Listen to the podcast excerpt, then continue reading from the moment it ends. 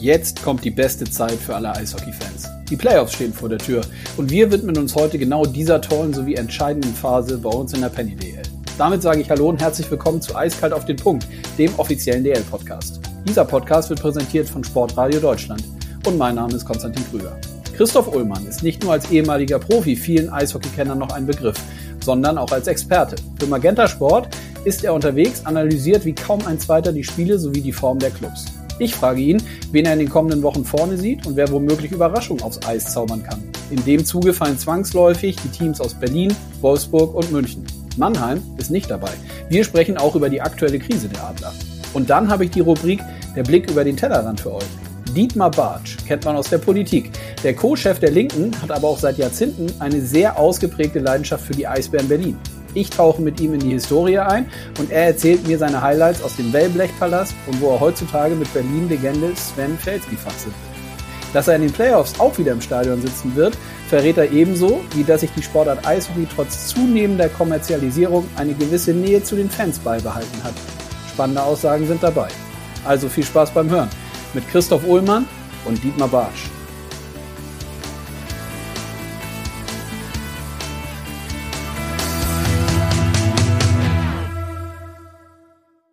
So, dann mitten rein in äh, ein neues Podcast-Gespräch. Es stehen äh, spannende Tage an. Wir sind auf der Zielgeraden und umso mehr freue ich mich auf ein Expertengespräch und sage Hallo, Christoph Ullmann.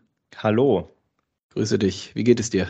Mir geht es gut. Ich finde es total geil, wenn du sagst Zielgeraden. Das erinnert mich oft an Sommertraining, wenn ich auf der 400-Meter-Bahn war und man in die Zielgerade einbiegt und weiß, da vorne ist die Ziellinie. Aber genauso gut weiß ich, wie sich das anfühlt, auf der Zielgeraden zu sein.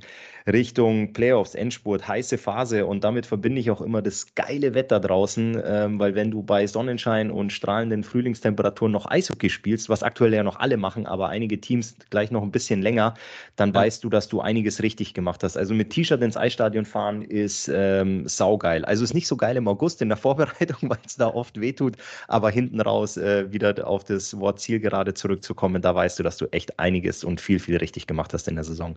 Ja, guck mal, super. Wir sind doch schon mittendrin. Dann lass uns doch damit mal einsteigen. Also wir sind in der Tat ja kurz vorm Ende der Hauptrunde Übergang in die Playoffs. Am Freitag und Sonntag sind die beiden letzten äh, Spieltage. Lass uns nochmal auf deine Zeit zurückblicken. Du hast jetzt schon ein, zwei Mal eben was dazu gesagt oder durchblicken lassen. Merkt man das als Spieler jetzt nochmal auf eben auf der Zielgeraden, ähm, ja, dass es eben jetzt zählt und dass es um was geht?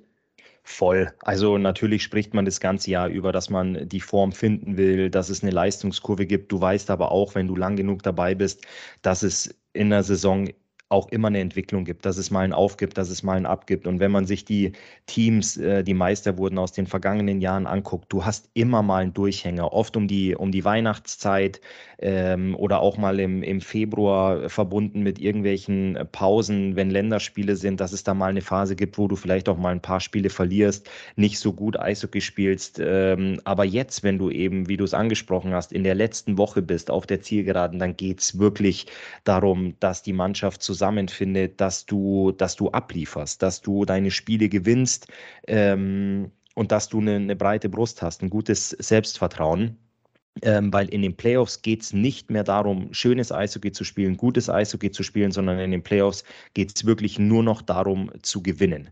Und dafür brauchst du eben eine gute, intakte Mannschaft und was ich eben auch gesagt habe, ein gutes Selbstbewusstsein innerhalb der Mannschaft, dass du weißt, du kannst ähm, ähm, einen Rückstand drehen, dass du weißt, du kannst eine Führung verwalten, dass du auch weißt, ähm, wenn es eine wichtige Powerplay-Situation gibt, das muss dann alles passen.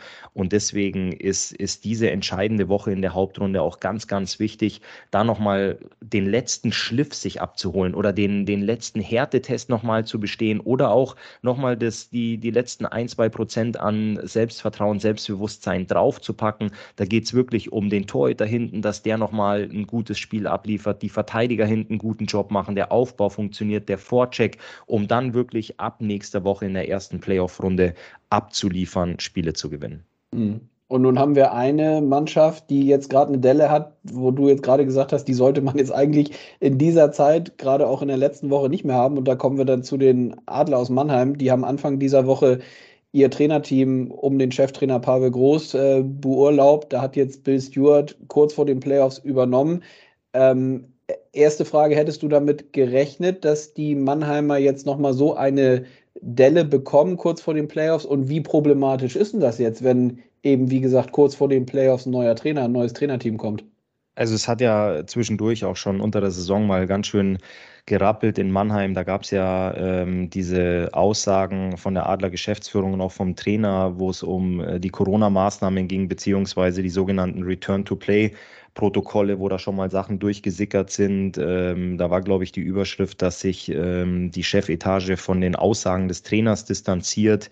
Ähm, da wurde es mal unruhig in der Zeit und jetzt kamen eben aus den letzten acht Spielen fünf Niederlagen, ähm, unter anderem jetzt zweimal zu null gegen Bremerhaven, das 2 zu 0 zu Hause, das 4 zu 0 in Bremerhaven.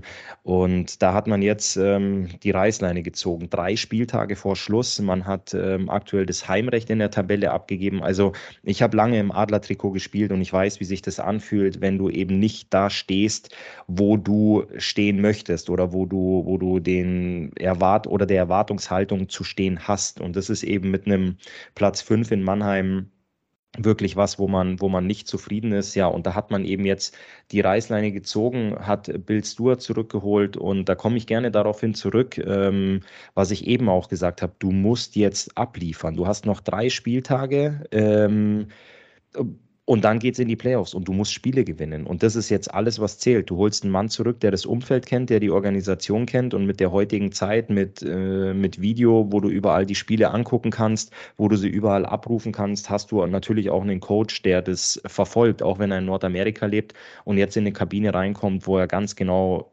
weiß, wer was kann, wer wie gut Eishockey an seinem schlechtesten Tag und wie gut Eishockey an seinem besten Tag spielt. Und da geht es jetzt für ihn nur darum, die richtige Ansprache zu finden, die richtigen Worte zu finden und auch die richtige Reihenzusammensetzung zu finden, ähm, dass die Jungs dann, dass die Jungs dann abliefern, weil letztendlich liegt es an den Jungs, die gehen raus aufs Eis und die müssen, die müssen liefern. Mhm. Wie wichtig sind solche Spieler wie Corby Holzer, der mir dann immer relativ schnell einfällt, ist vielleicht auch nicht ganz fair, dass der dann immer als erstes einfällt. Es sind sicherlich mehrere erfahrene Spieler, aber doch schon dann auch eine Phase, wo jetzt gerade die Erfahrenen ran müssen. Oder sehe ich das falsch?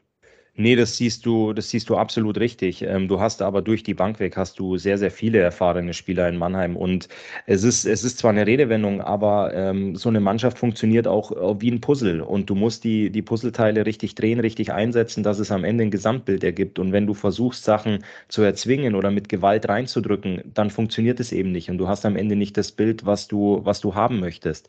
Und da sind natürlich erfahrene Spieler gefragt, ähm, da A, ihre Leistung auf dem Eis zu bringen, aber auch B, ähm, vielleicht die richtigen Worte zu finden innerhalb der, der Mannschaft oder auch in der Kabine oder vielleicht auch mal leise zu sein und auch mit den richtigen Beispielen vorangehen. Also Beispielen in Form von, von Trainingseinsatz oder ähm, die richtigen Aktionen im, im Spiel zu machen. Und ähm, da hast du, hast du recht, du hast viele erfahrene Spieler in dem Kader, die dann eben auch ähm, ja am Ende des Tages auch nur ein Puzzleteil sind und äh, versuchen müssen, sich an die richtige Stelle zu bringen, um am Ende der Mannschaft zu helfen. Weil äh, das sind alle Teams in, in den Playoffs angesprochen. Alle wollen Erfolg haben. Alle wollen in die gleiche Richtung. Und ähm, ja, Eishockey ist ein, ist ein Sport, wo es hart und wo es schnell zugeht, aber wo dann vielleicht der Einsatz von, von Kraft, ich gehe jetzt mal wieder auf das Puzzle zurück, nicht immer, nicht immer richtig ist, sondern da muss man dann vielleicht auch ähm, ja, sich mal, sich mal in den Dienst der Mannschaft stellen, um, äh, um da dann eben das Bild zu bekommen, was du am Ende des Tages haben willst. Mhm. Nochmal einmal nachgefragt zu der Erwartungshaltung, die rund um Mannheim, aber sicherlich von den Spielern ja selber auch vorherrscht. Das ist dann schon eigentlich, dass man entweder ganz oben steht oder zumindest dann hinter Berlin und auf jeden Fall ja auf Augenhöhe mit München. Ne? Also ja, das sind auf jeden Fall die zwei Mannschaften, mhm. mit denen du dich messen willst. Und äh, in Mannheim willst du immer ganz oben stehen. Das ist, wird dir vom ersten Tag an gesagt, dass es nicht reicht, ins Halbfinale zu kommen und auch nicht reicht, äh, Finalteilnehmer zu sein. Du willst am Ende immer ganz oben stehen. Und äh, jetzt hast du die beiden anderen Teams angesprochen mit Berlin und München, ganz klar. Aber du darfst natürlich auch nicht vergessen, wer zwischen den beiden noch steht in der Tabelle. Die Grizzlies Wolfsburg, die ja auch einen abartig guten Job machen, äh, eine, eine super Saison spielen. Und da bist du eben jetzt in Mannheim auf eine in der Tabellenposition abgerutscht und stehst eben hinter denen. Und da hast du jetzt eben die Möglichkeit, in den Playoffs nochmal Gas zu geben, um, um diese zu verdrängen, einzuholen, bestmöglich zu schlagen. Mhm. Wie siehst du die Entwicklung von den Münchnern, wenn wir bei Red Bull mal bleiben? Wolfsburg, in der Tat, können, wir gleich auch nochmal kurz sprechen, aber ähm, nochmal kurz auf Red Bull geblickt. Die haben sich jetzt hinführen zu den Playoffs ja nochmal klar spielerisch und ergebnistechnisch auch gesteigert. Vor allem das letzte Spiel, das 9-1 gegen Ingolstadt, war ein, ein, ein, ordentliches Ausrufezeichen. Davor hattest du äh, sechs Siege in Folge und dann haben sich einmal Niederlage, Sieg, Niederlage, Sieg abgewechselt. Aber man weiß auch, dass München äh, eine erfahrene Truppe hat, ähm, die dann in den Playoffs wirklich immer wissen, was, dass sie nochmal eine, eine Schippe drauflegen müssen, dass sie eine Schippe drauflegen können. Ähm, vor allem sind die auch auf der Torhüterposition. Das war ja am Anfang der Saison immer wieder ein, ein Thema, haben sie sich gut verstärkt sind da top aufgestellt mit äh, zwei absolut äh, guten Jungs zwischen den Pfosten. Und da bin ich mir auch sicher, dass ähm, Red Bull in den Playoffs wieder, wieder zeigen wird, ähm, wer sie sind, was sie können, vor allem auch mit der Erfahrung der Vergangenheit mit, mit drei gewonnenen Meistertiteln, mit Don Jackson, der auch weiß, ähm, wie man Meisterschaften gewinnt. Und natürlich will man dieses letzte Jahr vergessen machen, wo man in der ersten Runde an Ingolstadt gescheitert ist in, den, in dem Modus Best of Three. Ähm, das war nicht die, die Erwartungshaltung, das waren nicht die Ansprüche von Red Bull München. Und äh, da werden sie dieses Jahr auf jeden Fall ihre Ärmel ordentlich hochkrempeln, äh, dass die Reise länger geht weitergeht und dass die Reise auch weitergeht. Mhm. Auf die Eisbären geblickt, siehst du die trotzdem ein Stück weit dann doch mehr zum Beispiel noch in der Favoritenrolle oder einen Tick weiter vor als jetzt zum Beispiel München oder Wolfsburg? Absolut, ähm, absolut. Ich habe die Eisbären einige Male spielen sehen dieses Jahr und das macht richtig Spaß, denen zuzugucken. Du siehst, was die für, für ein Selbstvertrauen, für eine breite Brust haben. Angefangen bei, die sind amtierender deutscher Meister, die sind mit der, mit der Meisterschaft in die Saison gestartet und da war kein, was man oft sagt, äh, Championship Hangover. Also, dass die erstmal ein bisschen brauchen, reinzufinden, sondern die haben vom ersten Tag an abgeliefert, stehen konstant da oben, gewinnen ihre Spiele, spielen tolles Eishockey. Also, das macht unglaublich unglaublich Spaß. Ja, man hat jetzt zuletzt äh, eine Heimniederlage einstecken müssen gegen die Straubing Tigers, aber für mich sehr, sehr beeindruckend waren diese Ausrufezeichen, dieser deutliche Sieg in, in Mannheim mit 4-0. Dann hast du die Grizzlies Wolfsburg 3-1 geschlagen.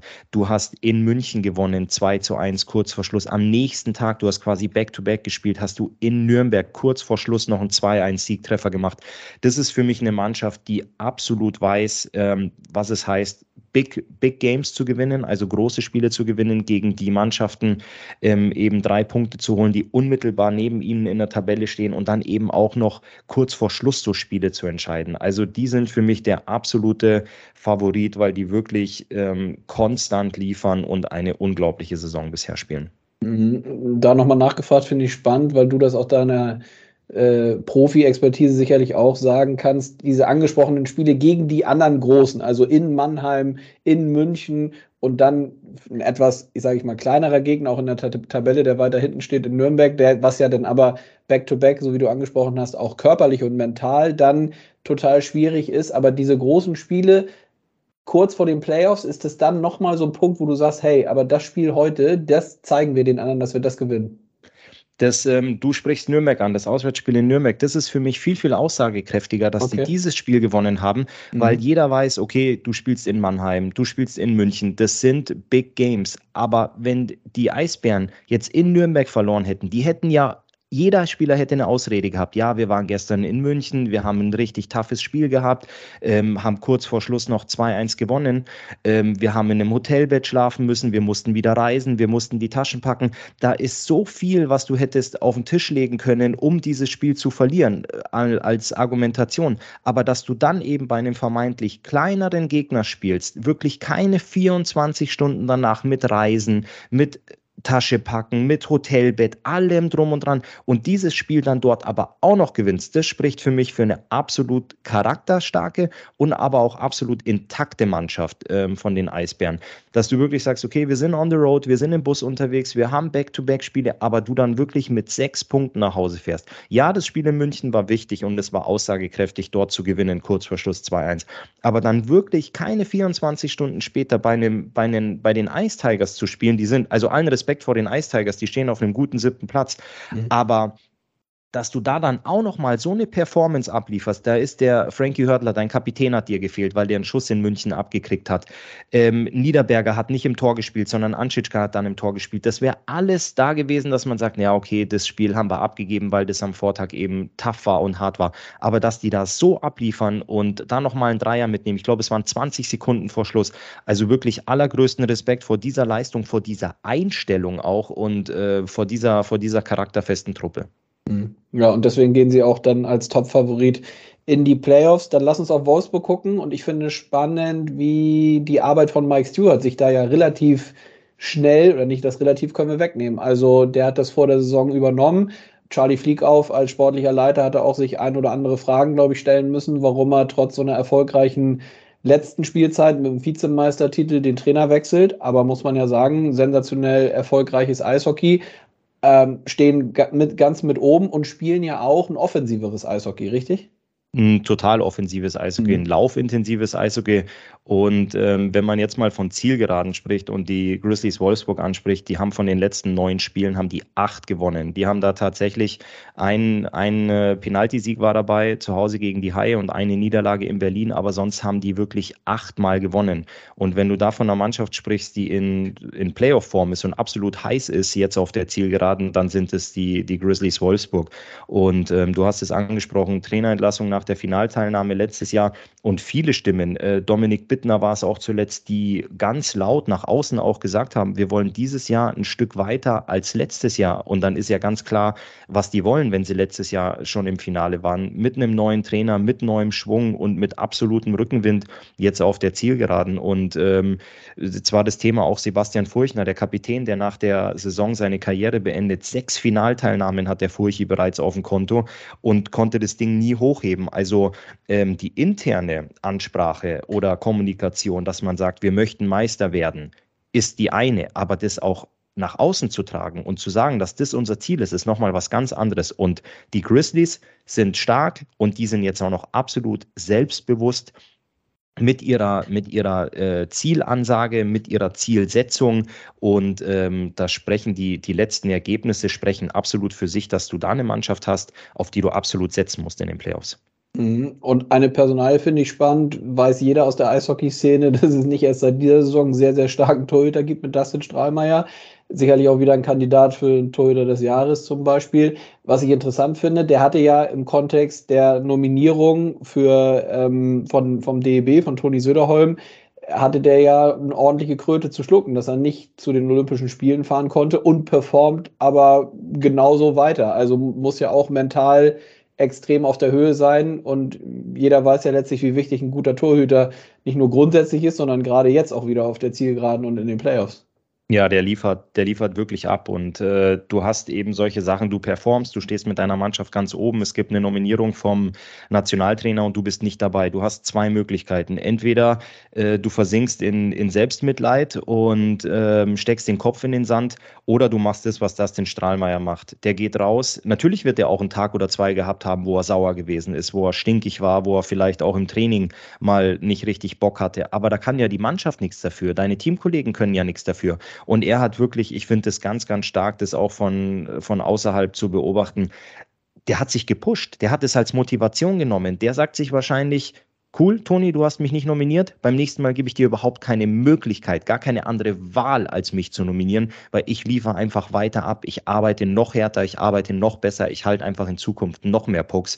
Und ähm, das finde ich cool. Das freut mich für, für Eishockey Deutschland, das freut mich für die Grizzlies und das freut mich auch äh, hinsichtlich einer, einer WM, die äh, in, in Finnland dann im Sommer beziehungsweise im Mai ansteht, dass du so einen starken Mann hast, auf den du zurückgreifen kannst, auf den du wahrscheinlich auch dann dann zurückgreifen musst. Hm. Wenn wir ein bisschen weiter runtergehen und damit fangen wir an, was die Playoffs angeht, die erste Playoff-Runde, da sind jetzt ähm, noch mehrere Teams in der Verlosung. Was ich spannend finde, was man definitiv einmal erwähnen muss, finde ich die Bietigheim Steelers, die nicht nur sicher den Klassenerhalt geschafft haben in ihrer ersten Saison, sondern sogar noch Möglichkeiten haben, in die erste Playoff-Runde zu kommen. Ähm, wie blickst du auf die? Ähm, ich finde es find hervorragend. Ich finde es schön, die Bilder gesehen zu haben, wie die gefeiert haben, dass die äh, quasi den, mit dem Abstieg nichts mehr zu tun haben, aber dass die so selbstbewusst auch nach oben schielen, dass die die erste Playoff-Runde erreichen wollen und ähm, um, die, um die Personalien äh, Riley Sheen zum Beispiel, das ist ja Wahnsinn. Das macht unglaublich Spaß, denen zuzugucken, wie die äh, so peu à peu ihre Punkte einsammeln und äh, sich da oben selbst so toll positioniert haben, so klasse positioniert haben haben. Das erinnert mich tatsächlich an die Geschichte der Fishtown äh, Penguins aus Bremerhaven, die ja auch in die Liga gekommen sind und seitdem eigentlich konstant in den Playoffs vertreten sind. Warum sollen es die Bittigheim Steelers nicht auch schaffen? Jeder hatte von Anfang an die Steelers als Abstiegskandidaten auf dem Zettel ganz oben stehen, weil sie auch fast mit der DL2-Mannschaft in die DL gestartet sind. Aber das ist echt hervorragend, was die da abliefern, was die machen. Und ich drücke denen die Daumen. Ich würde mich freuen, die in der ersten Playoff-Runde zu sehen. Mhm. Düsseldorfer EG ist auch dabei. Ähm, ist das ein totaler Erfolg aus deiner Sicht, wenn die das schaffen, in die erste Playoff-Runde zu kommen? Die mussten ja vor der Saison durchaus das ein oder andere im Kader wirklich äh, anpassen, was auch finanzielle Gründe hatte. Da hat sogar der ein oder andere äh, von Anfang an gesagt, die sehe ich ein bisschen weiter unten, wenn nicht sogar ganz unten. Äh, jetzt stehen sie im gesicherten Mittelfeld und haben die Möglichkeit, erste Playoff-Runde zu spielen. Das ist für mich absolut die Handschrift vom Trainer Harry Kreis. Ich habe auch lange für einen Harry gespielt und er ist ein sogenannter, was man oft nach außen hört, ein Players Coach, der ähm, ein Players Coach ist einer, der sehr, sehr gut auf seine Mannschaft eingeht, der der Mannschaft zuhört und der weiß, die einzelnen Charaktere in der Kabine sehr gut zu handeln. Und ähm, dementsprechend gebe ich ihm da ähm, sehr, sehr viel Kredit dafür, dass die Jungs da oben stehen. Was natürlich auch noch entscheidend mit einspielt, man hat sehr, sehr früh bekannt gegeben, dass die Wege sich nach der Saison trennen von mhm. Harold Umweltkreis und der Düsseldorfer EG. Und dann kannst du natürlich eigentlich auch die Uhr danach stellen, dass es irgendwie ein bisschen abdriftet, dass es abrutscht und dass man vielleicht sogar zwei, drei Wochen später, das gab es in der Vergangenheit ja auch schon sehr, sehr oft, den Trainer entlassen muss, weil man schon anders plant, weil man schon anders kommuniziert und dann vielleicht auch sagt, naja, okay, der Trainer ist hier nächstes Jahr nicht mehr und er ist vielleicht nicht mehr mit äh, ganz 100 Prozent bei der Sache und wir stellen uns vielleicht schon, schon für kommende Saison auf, aber dass es so gut weiterläuft, vor allem auch nach der Kommunikation, Kommunikation, ähm, dass Harry nach ähm, Schwenningen wechseln wird in der neuen Saison, dass es so gut weiterläuft, das finde ich erstaunlich, das finde ich sehr, sehr gut. Ähm, das spricht für mich für eine intakte und sehr gute Kommunikation zwischen Coach und Geschäftsführung und aber auch zwischen Coach und Mannschaft. Ähm, und da wurde einfach gut gearbeitet. Man hat einige Rückschläge hinnehmen müssen vor der Saison, du hast es gesagt, aber auch unter der Saison, was die Ergebnisse angeht. Aber dass die sich da so festgebissen und festgefahren haben, was jetzt auch die erste Playoff-Runde angeht, wirklich wirklich Chapeau und Respekt nach Düsseldorf. Hm. Und dann kommen wir abschließend nochmal zu so einem Sorgenkind, würde ich mal sagen, auch schon über einen längeren äh, Zeitraum. Und das ist jetzt nicht abwertend gegen andere Teams gemeint, aber die Kölner Haie stehen natürlich schon auch gerade medial ähm, nochmal ein Stück weit mehr im Fokus äh, als jetzt vielleicht Schwenning oder Iserlohn, solche Mannschaften. Die können jetzt erneut die Playoffs verpassen. Was ähm, bedeutet das aus deiner Sicht, wenn es so kommen würde für den absoluten Traditionsstandort in Köln. Ja, das tut mir natürlich persönlich auch immer sehr weh, weil ich auch ein paar Jahre im äh, Trikot der Kölner Haie gespielt habe. Und äh, die Erwartungshaltungen in der Sportstadt Köln sind natürlich, sind natürlich riesig. Äh, man freut sich immer auf die Haie und man weiß auch, dass mit der Lanxess Arena ein, ein Riesentempel da steht, ähm, der natürlich am meisten Spaß macht, wenn er brechend voll ist. Wie kriegst du das Ding brechend voll, wenn die Mannschaft Erfolg hat, wenn die Mannschaft gewinnt und wenn die Mannschaft oben in der Tabelle steht? Und äh, das tut sie leider nicht. Du hast es gesagt, die laufen Gefahr, die Playoffs erneut zu verpassen. Und jeder, der ein großer Eishockey-Fan ist und der mit Eishockey sympathisiert, der möchte die Haie in den Playoffs haben, weil es einfach ein absoluter Traditionsverein ist, ähm, der in der Vergangenheit auch, auch oft in den, in den Playoffs gut performt hat. Ähm, es liegt schon ein paar Jahre zurück, aber als Uwe Krupp die Mannschaft auch zweimal ins, äh, ins DEL-Finale geführt hat, da war noch Danny aus dem Birken zwischen den Pfosten bei den Haien gestanden und äh, Tjernquist und äh, ich glaube Holmquist hießen der andere Verteidiger, die da wirklich unglaublich performt und abgeliefert haben. Ja, mir persönlich tut es echt ein bisschen weh, die Haie da unten zu sehen. Sie haben noch zwei Spiele, ähm, wo sie noch maximal sechs Punkte einfahren können. Also ich glaube, rechnerisch ist es noch möglich, dass sie es in die erste Playoff-Runde schaffen. Aber es war schon eine turbulente, wenn nicht sogar eine, eine verkorkste Saison für die Haie, weil man hatte ja bis äh, vor kurzem auch noch äh, rechnerisch die Möglichkeit abzusteigen. Also mhm. das ist wirklich, das wäre der Super-GAU in Köln gewesen. Und ähm, ja, ich glaube, da wird im Hintergrund viel gearbeitet, viel äh, versucht sich, sich gut und äh, neu, vor allem auch besser zu strukturieren und aufzustellen, was dann äh, die kommende Saison angeht, dass du vielleicht dann am Ende der Saison ähm, da irgendwo mitsprechen kannst, um, um eine direkte Viertelfinalqualifikation oder vielleicht sogar auch ein bisschen ums Heimrecht mitsprechen zu können und nicht äh, solche Themen auf dem Tisch hast wie möglicher Abstieg oder ähm, mögliche erste Playoff-Runde. Also das sind auf jeden Fall die Zielsetzungen in Köln und ich finde es ich find's schade, dass sie da unten drin stehen und ich drücke da natürlich, was die, die Zukunft angeht und die Ausrichtung angeht, alle Daumen, dass das in Zukunft äh, mit Blick nach oben, mit Blick nach vorne ähm, weitergeht und besser wird.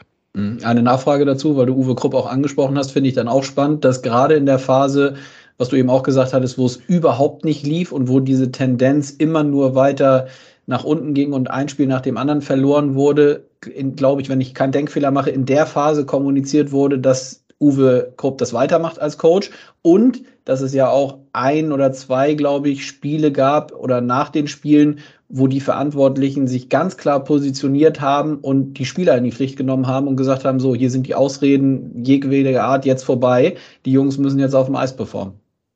Ja, das finde ich gut, ähm, dass du dich hinter deinen dein Trainer stellst. Du hast natürlich mit Uwe Krupp eine absolute Identifikationsfigur in Köln und was ich eben auch schon angesprochen habe, einen, der ja auch weiß, ähm, was es heißt, eine Mannschaft ordentlich durch die Playoffs zu führen. Er hat sie zweimal ins Finale geführt, ähm, die Haie, und du hast mit ihm so ein bisschen äh, das Projekt Zukunft ausgerufen. Da geht es natürlich um auch um die Entwicklung junger Spieler, um die Integration, nicht um die Integration, aber den Einbau junger Spieler in den Profikader, die dahingehend aufzubauen, zu fördern, um dann in hoffentlich in, in sehr naher Zukunft die Früchte auch zu ernten. Die Kölner Junghaie sind ähm, bis ins Finale auch gekommen der DNL-Meisterschaft. Ähm, U20 haben dort mit 3-2 gegen die Eisbären Juniors in der, in der Serie verloren. Aber du siehst, dass da, dass da was nachkommt, dass da gute Jungs nachkommen, die Eishockey spielen können, dass du da einen sehr hoffnungsvollen Junghaie-Kader hast, aus dem du hoffentlich in, in naher Zukunft dann auch schöpfen kannst. Und das ist eben das Projekt Zukunft, das mit Uwe Krupp äh, ähm, in, in der Führungsrolle, in der Führungsposition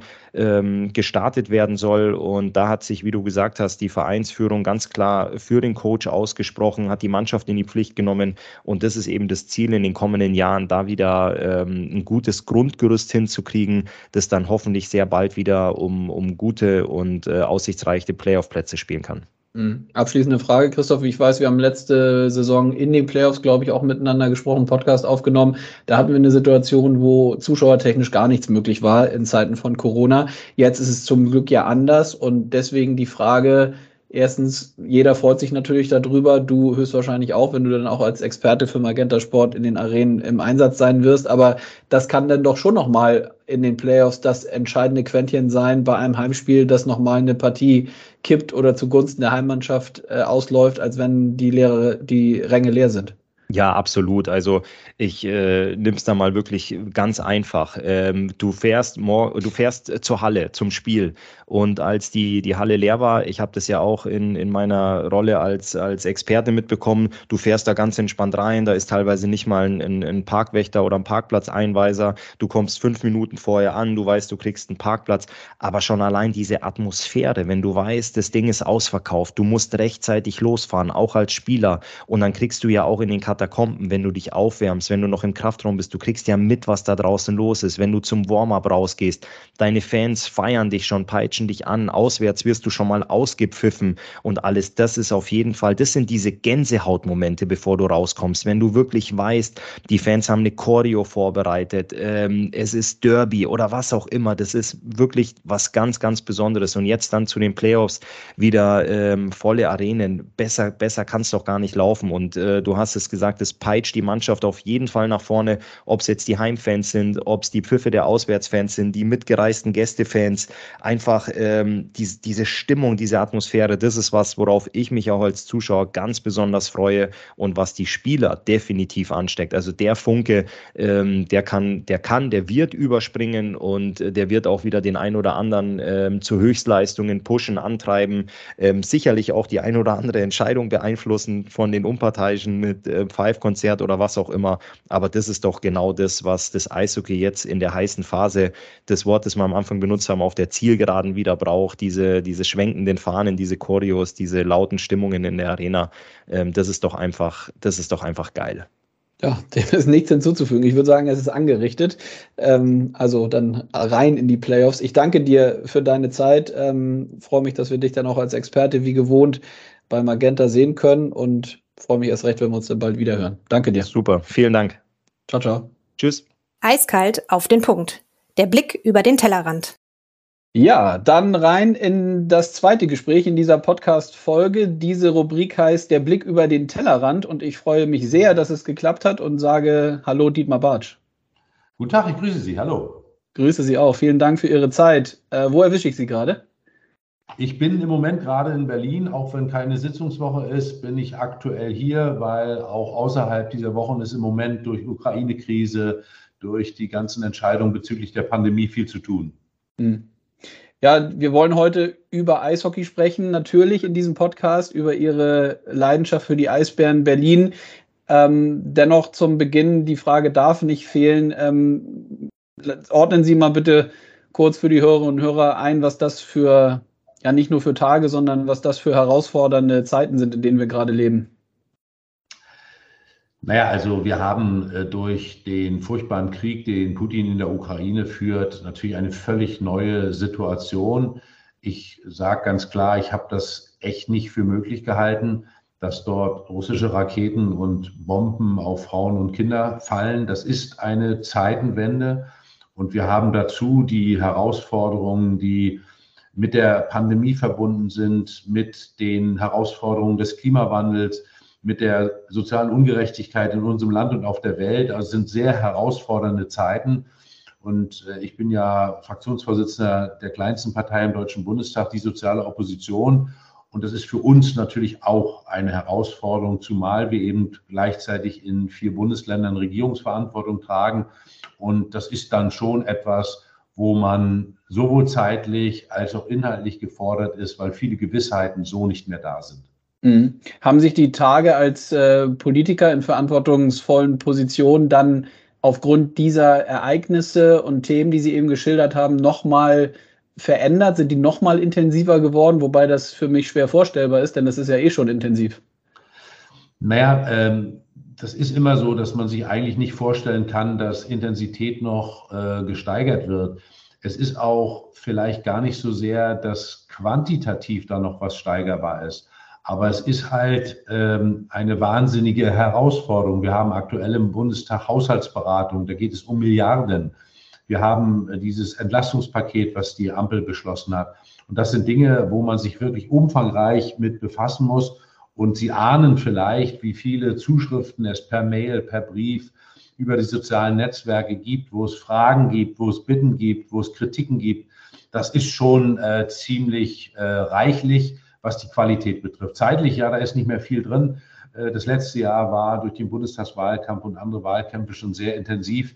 Und das ist jetzt auch so. Ich äh, bin dann da hart zu mir und versuche mir immer auch ein paar Freiräume zu schaffen. Die sehen dann wie aus? Naja, wenn ich irgend kann, bin ich in meiner norddeutschen Heimat. Und ja, wir sind ja beim Eisbären-Podcast. Wenn ich die Gelegenheit habe, dann nutze ich das auch, äh, dort abzuschalten und in, dann doch ein Stück weit in eine andere Welt einzutauchen, auch wenn das aktuell nicht ganz leicht ist, aber das schaffe ich dann schon. Mhm. Bevor wir jetzt zum Eishockey kommen und den Eisbären Berlin, eine Frage äh, noch abseits davon, wie wichtig ist Ihnen dann in Ihren äh, aktuellen Zeiten auch die Regel, den regelmäßigen Austausch und die Gespräche mit den ja, Bürgerinnen und Bürger. Kriegt man das dann auch so hin, wie man es gerne selber möchte? Oder ist man aufgrund der Termine und so wie Sie es sagen, aufgrund der Aktualität äh, so eingespannt, dass man sagt, ach Mensch, ich müsste eigentlich viel stärker in den Austausch äh, mit den Leuten auf der Straße zum Beispiel? Na, ehrlich gesagt, da habe ich kein Defizit, weil es gibt äh, faktisch keinen Moment, wo diese Herausforderungen, die wir gesellschaftlich haben, nicht auch eine Rolle spielen. Und das ist eigentlich immer. Also wenn äh, ich, egal wo, auf der Straße bin, selbst beim Einkaufen, selbst wenn ich bei mir im Norden bin, es ist immer so dieser Satz, naja, also ich weiß ja, dass du voll eingebunden bist, aber folgende Sache müssten wir doch mal. So, ja. äh, das, das ist normal, da muss man auch eine Bereitschaft haben und auch jedes Mal sich disziplinieren. Deshalb ist es ja auch so wichtig, hin und wieder, und ich habe das, nachdem ich im vorigen Jahr das nicht geschafft habe, in diesem Jahr hingekriegt, dass ich mal für zehn Tage wirklich weg war wo dann auch niemand einen kannte und wo Ruhe war und ich genossen habe, nichts zu tun, nur zu lesen. Äh, das ist äh, sehr wichtig gewesen, äh, aber ein Defizit an Austausch habe ich wirklich nicht. Nicht nur über, wie ich eben schon sagte, den Kontakt via Mails, soziale Netzwerke, Briefe und so weiter, sondern auch diverse Gespräche. Bin weiterhin natürlich viel unterwegs, sowohl bei mir in meiner Heimat in Mecklenburg-Vorpommern, aber ich bin halt sehr, sehr viel in Berlin. Hier steht der Reichstag und hier finden wesentliche Entscheidungen statt. Dazu kommen immer auch äh, Wahlkämpfe, die stattfinden, Bürgermeisterwahlen und, und, und. Da ist man sehr, sehr viel unterwegs. Und ähm, es ist eher die Kraft und die Energie zu finden, dann auch mal ein Stoppzeichen zu setzen. Mhm, völlig verständlich. Sagen Sie, ich habe mir natürlich ein bisschen was durchgelesen äh, bezüglich äh, Ihrer Leidenschaft fürs Eishockey, aber bin auch darauf gestoßen, dass Sie in jungen Jahren wohl mal gesagt haben, Sie möchten Olympiasieger werden. Stimmt das? Ähm, naja, das, äh, ich, ich, war nicht nur sportlich interessiert, ich habe auch selbst äh, eine ganze Menge Sport gemacht. Und das mhm. war so, da war ich allerdings noch sehr jung, äh, ja. war dann schon das Ziel, das irgendwie hinzukriegen. Äh, das war ein Stück weit dann vielleicht eine Illusion, wobei ich selbst auch Sport gemacht habe, habe äh, erst äh, lange Handball gespielt, war auch ein bisschen in der Leichtathletik aktiv und dann war Volleyball der Sport, wo ich dann in Anführungsstrichen auch mit am weitesten gebracht habe, war mal DDR-Studentenmeister, habe dort das eine oder andere hingekriegt, hat mir auch sehr viel Spaß gemacht.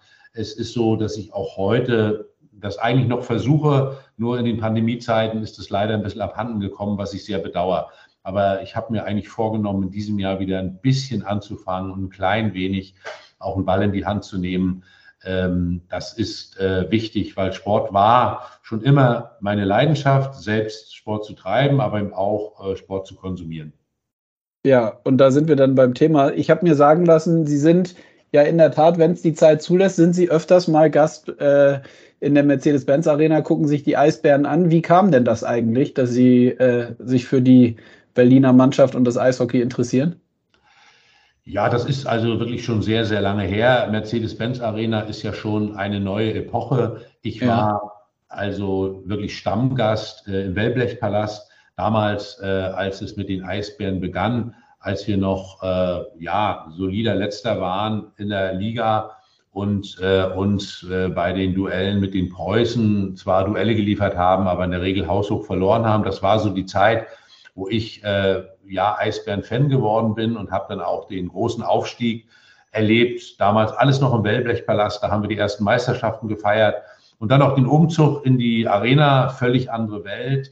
Äh, ich war jetzt irgendwann mal im Wellblechpalast und habe gedacht, oh, das war mal äh, sozusagen der Start. Das ist eine, wirklich eine völlig andere Welt ähm, hat aber die Nähe dort und so weiter, hat dazu beigetragen. Und auch jetzt äh, bin ich, wann immer das möglich ist, bei den Spielen dabei. Die Pandemie hat das ein bisschen schwieriger gemacht. Aber ich habe halt, ja, am Sonntag haben wir halt gegen Straubing zu Hause satt verloren. Trotzdem sind wir Erster äh, nach der Hauptrunde. Also wenn immer es möglich ist und jetzt die Playoffs, da werde ich wieder versuchen, wenn es immer geht, dabei zu sein und eben möglichst lange dabei zu sein. Ja, ich sehe schon, Sie sind bestens informiert. Wellblechpalast äh, sprechen Sie gerade an. Wir waren letzte Woche auch mit dem Kamerateam dort, haben etwas gedreht mit den Eisbären. Immer wieder, finde ich auch, kommt so direkt dieses nostalgische hervor. Ähm, haben Sie da noch spezielle äh, Erinnerungen dran an gewisse Spiele oder war es einfach diese grundsätzliche Atmosphäre damals im Valley, die ja auch, ähm, äh, glaube ich, berühmt berüchtigt ist? Also die Atmosphäre war Wahnsinn. Der Valley war immer ausverkauft. Es gab mhm. überhaupt nichts anderes. Aber es gab da äh, extrem große Spiele. Wie gesagt, 90er Jahre, wo noch die Eisbären stark mit Schweden geprägt waren. Ich erinnere mich an ein Wahnsinnsspiel mal gegen Köln, wo wir 4 zu 1 zurücklagen und dann noch gewonnen haben. Aber eben auch insbesondere die Meisterschaften, die wir dort gefeiert haben, waren natürlich etwas Besonderes. Natürlich mit den damaligen und auch lang jährigen Stars. Also Fälle Sven Felski war einer derjenigen, die immer äh, ganz eng, mit dem ich auch persönlichen Kontakt habe, aber auch andere. Das ist äh, eine, sage ich mal, wunderbare Zeit, auch die Nähe zu den Fans, weil man ist immer durch die Fans gegangen. Äh, die waren egal, auch in der Zeit, wo wir äh, nur auf die Mütze gekriegt haben, waren das eben äh, ganz, ganz konsequente. Und da war natürlich dieser Aufstieg, äh, dass wir dann wirklich oben mitgespielt haben, was ganz Großes. Und äh, dann die Partnerschaft mit Anschütz äh, war natürlich dann in vielfacher Hinsicht auch ein Durchbruch. Und jetzt ist das ein Stück weit eine andere Welt. Da ist auch manches von abhanden gekommen von dieser Nähe. Das ist so. Äh, trotzdem äh, ist da noch mehr erhalten mit der Hartmut-Nickel-Kurve heute, äh, mit allem, was dort den Fanbetrieb ausmacht. Das ist schon noch was anderes äh, als, ich sage das jetzt mal böse, obwohl ich ja ein bisschen fast dazu zähle, das Klatschpappenpublikum. Mhm. Äh, immer wieder ja spannend, diese Thematik, die Sie ansprechen, dieses äh, historische und dass es früher natürlich mal anders war, versus diese Aktualität in so einer Multifunktionsarena, wie sie in Berlin auch steht. Ist das aus Ihrer Sicht letztlich ein, immer weiterhin oder nach wie vor ein Problem oder ist es einfach so, dass das heutzutage einfach so ist und man muss sich dann ein Stück weit, ich sag mal, damit arrangieren, dass die Zeiten einfach anders sind als jetzt, wie wenn wir zurückkommen auf die Eisbären, wie damals im Valley?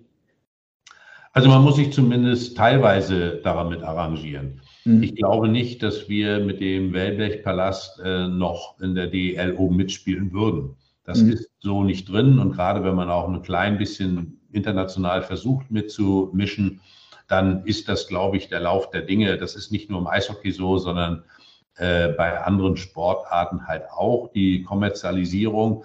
Äh, mir ist es wichtig und äh, das versuchen die Eisbären, dass es trotzdem noch eine ordentliche Fanszene mit ordentlichen Freiheiten, mit bezahlbaren Karten, auch noch mit äh, dem bezahlbaren Bier gibt. Äh, aber diese Gratwanderung wird am Ende des Tages äh, schon so ausgehen müssen, dass die Kommerzialisierung äh, nicht zu verhindern ist. Alles andere heißt, das geht auch. Dann spielt man aber nicht in der DEL, dann spielt man auch nicht in der zweiten Liga, sondern dann ist man weiter unten. Das geht auch. Ich finde ja auch, dass die vielen Nachwuchsprojekte, alles, was dort passiert, unheimlich wichtig sind. Aber die Zeiten jetzt, um nochmal Wellblechpalast zu sagen, die wird es in dieser Form nicht wiedergeben, die kann es nicht wiedergeben schon die Zuschauerkapazitäten, dann die gesamte Frage der Halle. Also äh, Philipp Anschütz hat sich eine Halle gebaut und äh, dazu ein Eishockey-Team. Das, so ist das. Das kann mhm. man jetzt ganz schlimm finden. Es ist äh, noch nicht so wie, äh, sagen wir mal, in den USA. Ich war auch schon mal bei den Colorado Avalanche und habe da das gesehen. Es ist noch ein bisschen anders, noch kommerzialisierter. Ähm, aber äh, Gratwanderung, ich finde, dass die Eisbären das noch ganz gut hinkriegen. Am meisten sieht man das häufig bei Auswärtsspielen, wenn dann die Fans dort eben wirklich noch äh, ganz andere Fans sind und sein können. Ja. Diese, da nochmal eine Nachfrage. Diese Nähe, die Sie angesprochen haben, ist das dann aus Ihrer Sicht auch nochmal ein zusätzliches Argument für die Sportart Eishockey? Ich, ich weiß, man macht immer den, macht man gerne auch immer schnell den Vergleich zum Fußball auf. Ich will damit gar nicht sagen, dass es im Fußball gar nicht mehr gibt. Ich glaube, das wäre auch falsch. Ähm, aber wir haben im Eishockey ja schon, glaube ich, nochmal diese, und bei den Eisbären, so wie Sie es ansprechen, so die, die, diese spezielle, dass es vielleicht doch nochmal ein bisschen anfassbarer und näher ist als jetzt zum Beispiel im Bereich König Fußball.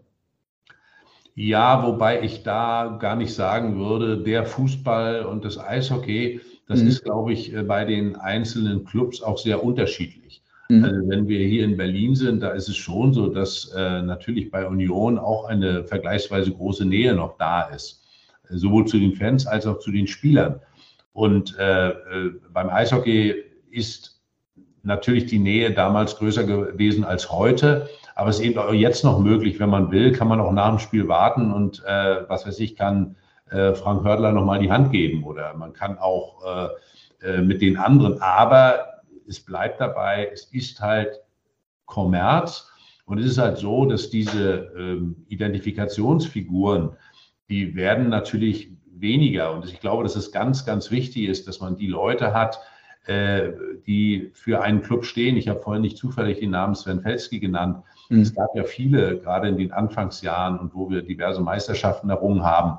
Äh, da ist ganz viel mit verbunden und ich glaube, dass man das erhalten muss, weil auch ein Team, was alles schlägt und äh, dann doch ein bisschen zusammengekauft ist. Es ist immer, äh, gibt Verträge und das gehört alles dazu.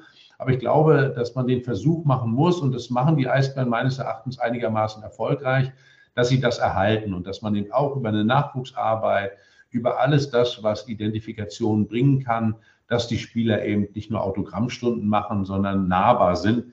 Äh, mir scheint das sehr, sehr wichtig zu sein. Mhm. Wo Sie Sven Felski jetzt ein, zwei Mal schon angesprochen haben, natürlich eine absolute Legende, in, äh, nicht nur in Berlin, sondern darüber hinaus. Äh, trifft man sich dann mal durch Zufall dann beim Spiel, wenn Sie da sind und tauscht sich mal aus oder gibt es darüber hinaus noch Termine, wo man sich in Berlin mal über den Weg läuft oder ist es eher dann Zufall?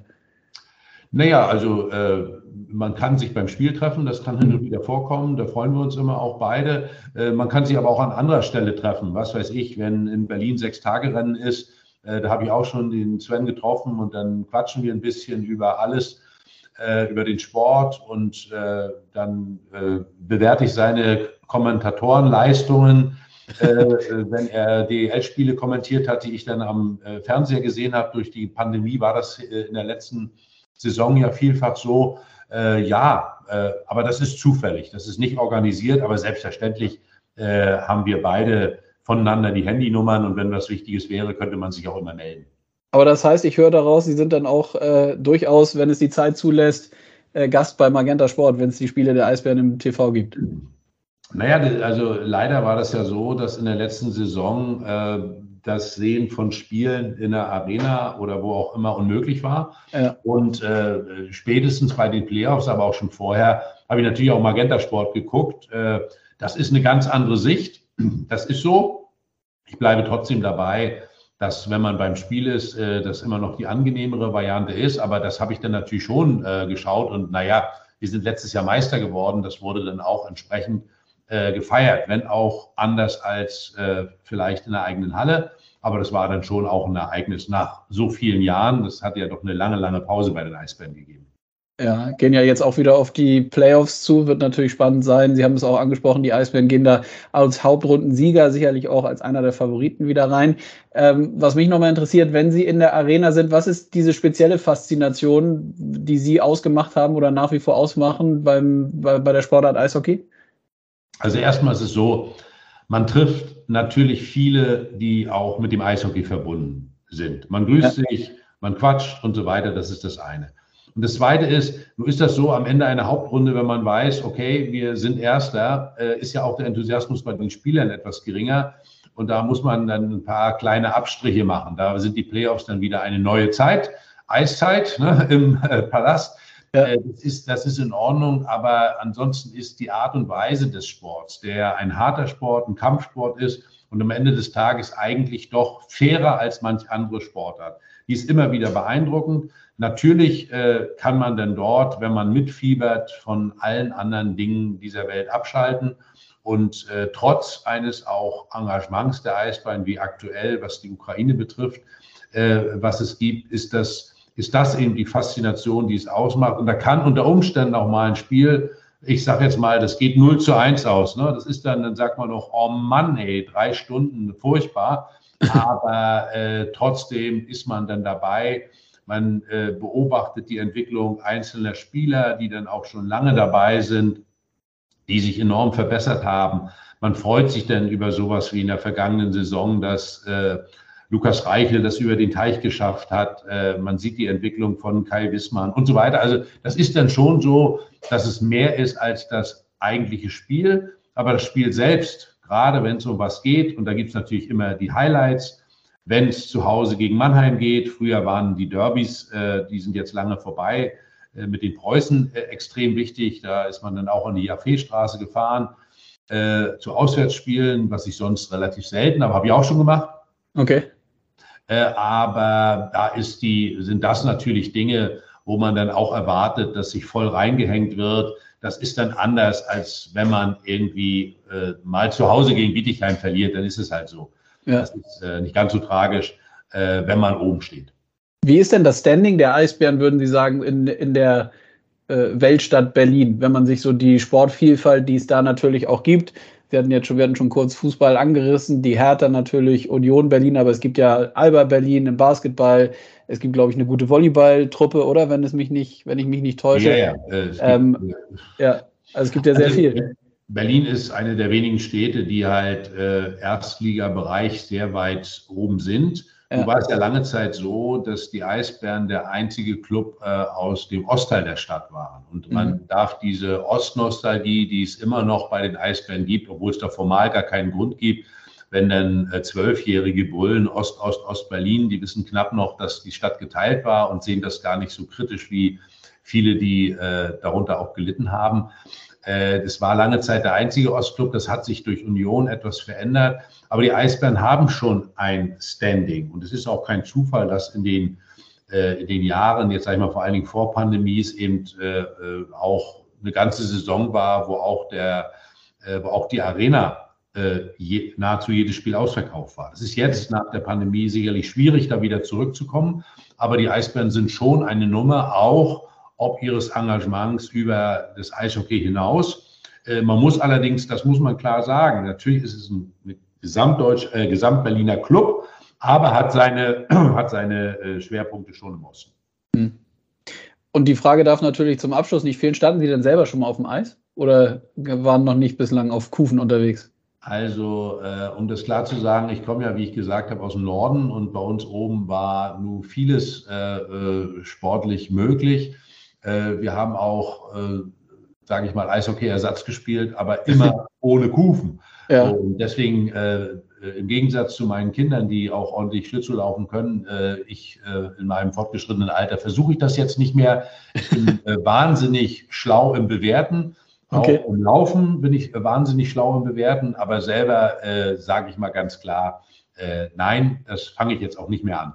Okay, also damit können die Eisbären Ihnen keinen Gefallen tun, wenn sie nochmal irgendwie. Nee, da können sie mir keinen Gefallen tun. Äh, ich habe auch, weil es ja auch immer so Familiennachmittage äh, dann äh, mit Eisbären-Stars gegeben hat, da habe ich dann das doch eher auf die nächste Generation weitergegeben.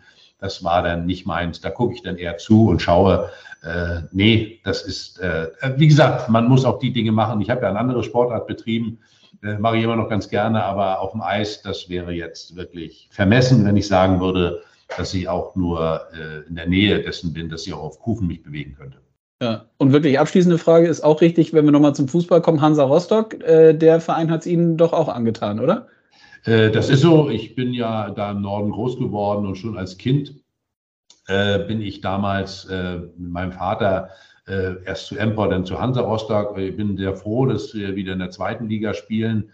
Hin und wieder schaffe ich das auch, da zum Fußball zu gehen. Äh, da habe ich ja seit Kindesbeinen so eine emotionale Beziehung. Sag aber auch, es gab mal Zeiten, da hatte Empor Rostock auch eine Eishockeymannschaft, mhm. die durchaus damals, ist ganz, ganz lange her, in dem ehemaligen Land zwar nicht so wie Dynamo Berlin und Dynamo Weißwasser oder Krimitschau, aber danach kam dann bald Rostock. Und als der Club mehr oder weniger aufgelöst worden ist, sind die Guten, also Dietmar Peters ist so ein Name, den ganz alte äh, äh Cracks kennen, mhm. der ist dann damals auch nach Berlin gegangen, was also auch diese Erstbeziehung zu Berlin ausgemacht hat. Also ja, Fußball auch sehr gerne. Äh, bin eben, äh, ja, wenn ich nicht mehr Politik mache, werde ich mich noch viel mehr auf Sport schauen, konzentrieren und versuchen, mich selbst noch ein bisschen zu bewegen, solange es irgend geht. Super. Herr Bartsch, ich danke Ihnen recht herzlich. Das hat Spaß gebracht. Das können wir gerne vielleicht mal wiederholen, wenn es nochmal passt. Ich äh, wünsche Ihnen alles Gute, bleiben Sie gesund und bis bald. Danke Ihnen. Alles klar, tschüss, tschüss. Ciao, ciao.